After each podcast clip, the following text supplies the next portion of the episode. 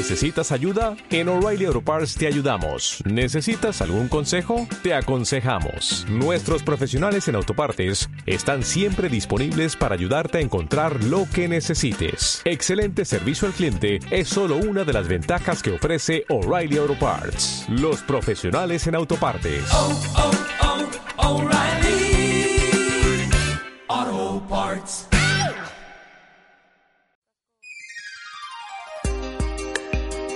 Centro de Psicología, Yoga y Salud Chelo Díaz te ofrece este espacio.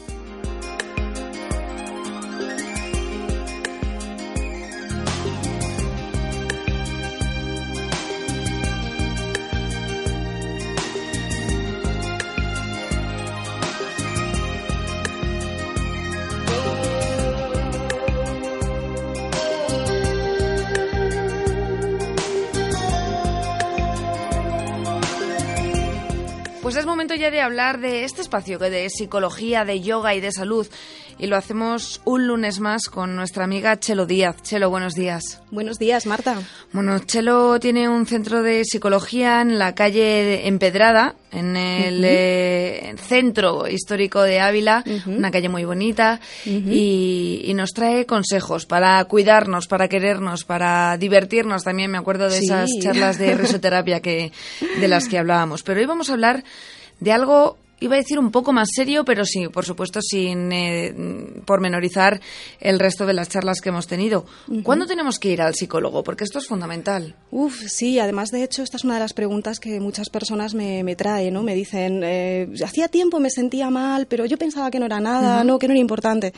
Bueno, pues realmente una de las primeras cosas es eh, darte cuenta de que el malestar que sientes, pues que ya se extiende demasiado en el tiempo. Malestar psicológico, se entiende, ¿no? Que además sea de cierta intensidad. O sea, que, que sea molesto, muy, re- muy molesto, ¿no? Hasta el punto de que pueda interferir, deteriorar, pues, tu vida social, laboral, familiar o personal.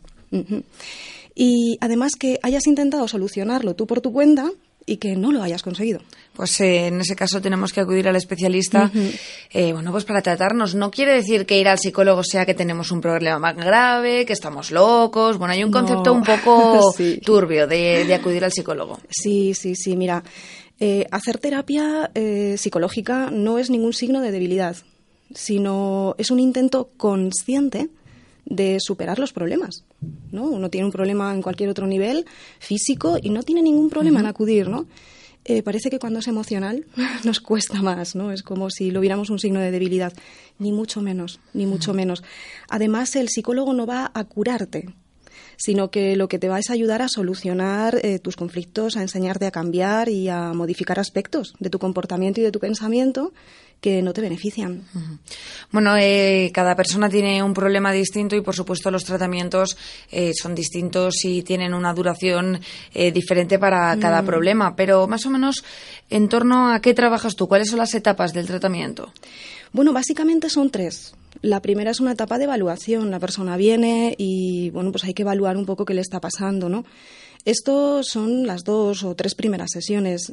En la primera sesión a mí ya me queda un poquito claro qué es lo que la persona trae, un poco, un poco, ¿no? Luego se va desarrollando. Eh, luego la fase más importante es la de tratamiento, que ahí lo que hacemos es aplicar técnicas, eh, mandar tareas para casa, entre ellos estos audios que yo grabo en la sesión y que la persona se, se lleva a su casa y trabaja. Eh, si es apropiado, que a veces el, el psicólogo detectamos, pues derivamos, derivamos a- al especialista, al médico de atención primaria, para que se valore si la persona necesita una ayuda también farmacológica. A veces pasa y es necesario, ¿no? Y se van aplicando todas estas técnicas, estos aprendizajes, eh, esta psicoeducación. Eh, más o menos, ¿cuánto puede durar un, un tratamiento? Hmm, Esa es una pregunta muy habitual. ¿Y, y cuánto tiempo voy?